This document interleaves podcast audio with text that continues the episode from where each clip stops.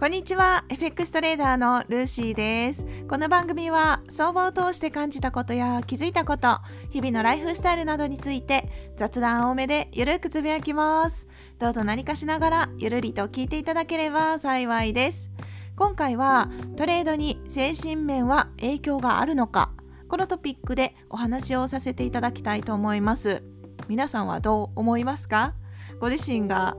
トレードしてる時ポジションを保有してる時ですね。精神面がトレードに影響がありますでしょうか？これは昨日の放送にもつながってくる話なんですが私が考える答えは精神面の影響しかないんじゃないかって思ってます。はい。昨日の放送では初心者は希望を買うっていう内容だったんですね。正式に言うとプロは希望を売り初心者は希望を買う。初心者の時の方が希望という感情がとっても生まれやすくって特にポジションを持ってる時に自分が描いてるシナリオ通りに根が動いてほしい。そんな感じに希望を抱きがちなんですね。だけど実際は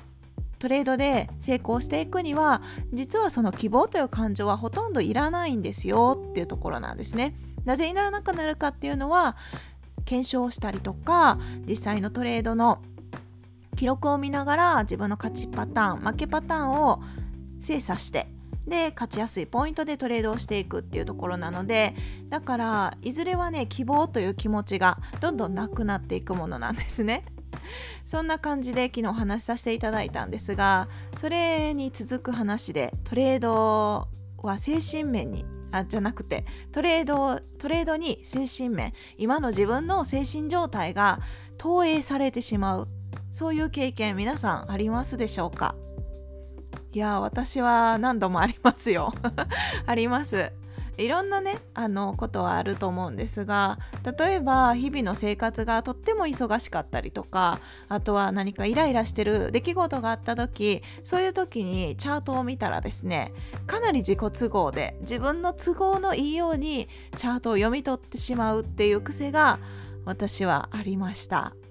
はい、だからもちろんトレードしてもうまくいくわけはないわけなんですね。もちろんその当時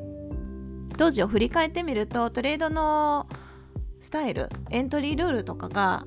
そこまで今ほど明確ではなかったことが最大の要因だとは思ってるんですけどだけどトレードトレードじゃない精神面めちゃくちゃ影響あると思いませんか？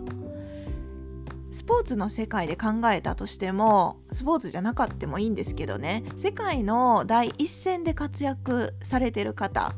一流って呼ばれてる方々ですよね。その方たちって自分自身の精神面の管理をとても大切にされている方がほとんどのように感じます、まあ、全員をね観察したわけじゃないから全員じゃないと思いますけど多くの方がやはりメンタル的なもの気持ち精神的な自分の心の状態ですよね。そこをとても大切にしてるように感じるんですね。人間っていうその生き物の習性として思うのは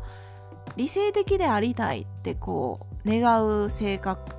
性質っていうのかな？だから冷静でありたいっていうのかな？いつでも心穏やかにこう落ち着いていられいたいっていう感情も誰しもあると思うんですね。私もあります。その反面めちゃくちゃ衝動的に動いてしまう生き物だっていうのも皆さん感じてませんかね？私も感じてます。両方持ち合わせてるんですよね、まあ、だから感情が動く喜怒哀楽っていうのが人間には備わってる感情でそれはとっても人間らしくて素晴らしいポイントだと思うんですけどだけどトレードをしていく上では衝動的な行動ばっかりとってるとなかなかうまくいかないっていうのが現実かなと思うんですね。だから両方の気持ち穏やかでいたいって思う気持ちとだけど時折その冷静さにかけて衝動的になってしまう自分も自分の中に半分いるっていうのかな そうそう人間人間の習性として良い悪いとかそういうものではなくってどういう性質があるかっていうところを知った上で知った上でトレードと向き合っていくのが大事なのかなと私なりには思ってるんですね。で月曜日に昨日ですねお話しさせていただいたデイトレード。毎週月曜日に今はデイトレードの回にしてるんですけどデイトレードにも書かれてます。トレードにおいての成功はとても精神面と直結しているってことなんですね。勝てるトレーダーは買ってるから心が穏やかなんていうのかな心がに余裕があるではなくって本来逆で心に余裕があって穏やかだからこそ買っているそんな感じに書かれている一節があるんですね。まあ、これは全員に当てはまるかは別として多くの方はそうなのかなって思ったりします。デイトレあデイトレードじゃないトレードの世界でもそうだしスポーツの世界でもそうだしそれ以外もそうです。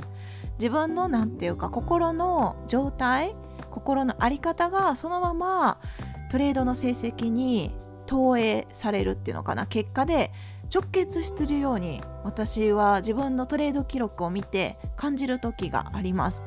例えばトレードがねあトレードじゃなくてもうあの成績が 特に連勝した時。皆さんどうですか？連勝した時。私の経験では連勝がずっと結構続いて。でその後にドカンとやってしまう経験があったんですね。しかも1回じゃなくて何回も経験がありました。でそこの気持ちとかトレード記録を考察すると私の場合はそのロットを突然上げてしまってたっていうとこが、まあ、最大の要因なのでそこを下げるっていうことをしたら解決できたんですけど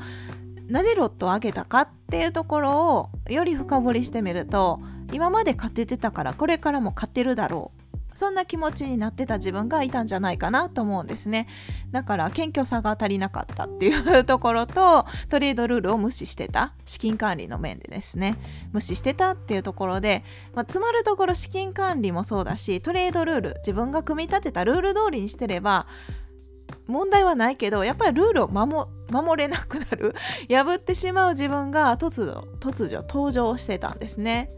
そう。それが自分は連勝してたから次もいけるだろう。そんな気持ちでロットをゴリッとちょっと上げてしまったんですね。で負けてしまったっていう経験があります。はい。逆に連敗した時。連敗した時もなぜか熱くなってですねその次に取り返したいっていう思い。連敗しててマイナスがこう積み重なっていって。でもよくよく冷静に考えたら相場の世界って今日じゃなくて明日も明後日もなんなら来年も再来年も続くわけですよね。為替というその仕組みがある限り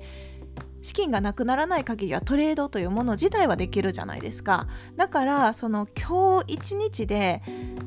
出た損失を今日取り返さなくてもいいわけです。ね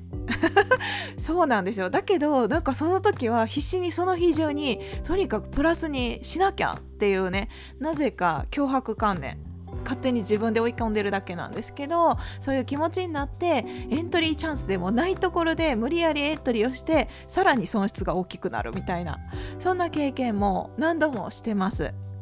はい。それぐらいあのトレードには精神面がめちゃくちゃ関係してるって思ってるんですね。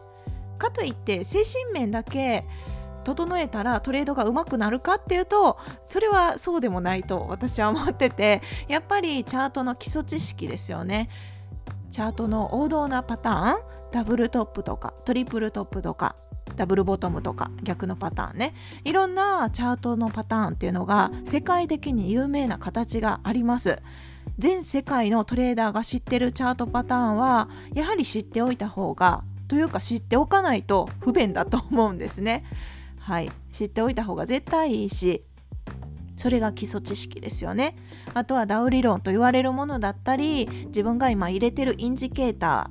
ーというのがどう使えるか。例えば MA ムービングアベレージというものなんですけどね。移動平均線と日本語では言われます。それを私は好きで好んで使ってるんですけどその移動平均線とローソク足の位置関係を確認してみたりとかですね。そういう感じで一つずつの知識基礎知識ですよね。それは絶対必要になりますけどそれプラスアルファアルファでですね精神的な状態っていうのはとてもトレードをする上では重要になってくるかなって思います。だから日々の生活でなかなかなんだろう忙しかったり余裕がないなって思う時はトレードを休むのも戦略の一つだと思うんですね。無理にですねトレードをして無駄な損失を増やす必要は全然ない。全然ないですよね。そう全然ないけど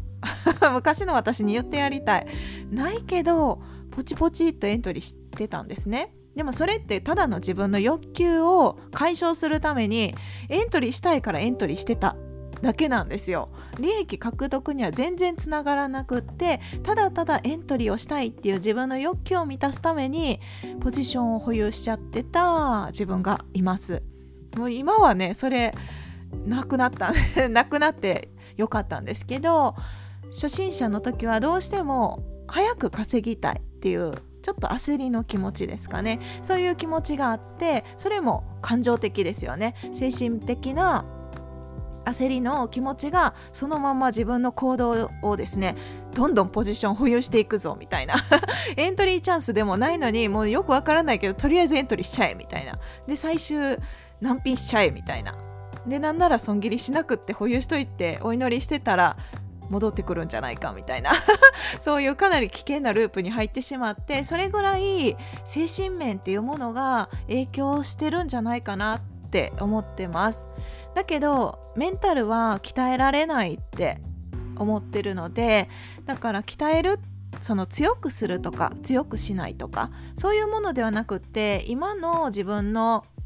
性格を知ることですよね。自分ってこういう時にこうしやすいんだっていう性質ですよね例えば損切りにあった次のポジションを保有する時の感情がどうなのかとか結構細かい考察ではありますけどそういう精神面の動き方は私はとっても大切にしてますね。うんメンタルは鍛えられない。だから自分のメンタル精神面とお付き合いしていくっていう感じですかね。自分ってこういう時にこうなりやすいからじゃあここは気をつけてみようとか対策ができるじゃないですか。まずは知ることからかなと思うので自分ってどういう性質の生き物なんだろう。どういう精神面があるんだろう。そんなところを注目してみるといいのかなって思ってます。はい。ということで今回はトレードに精神面は影響があるのかこのトピックでお話をさせていただきました。今日はこの辺で終わります。最後まで聞いていただきありがとうございます。今日も皆さんにとって素敵な一日となりますように。それでは次回の配信でお会いしましょう。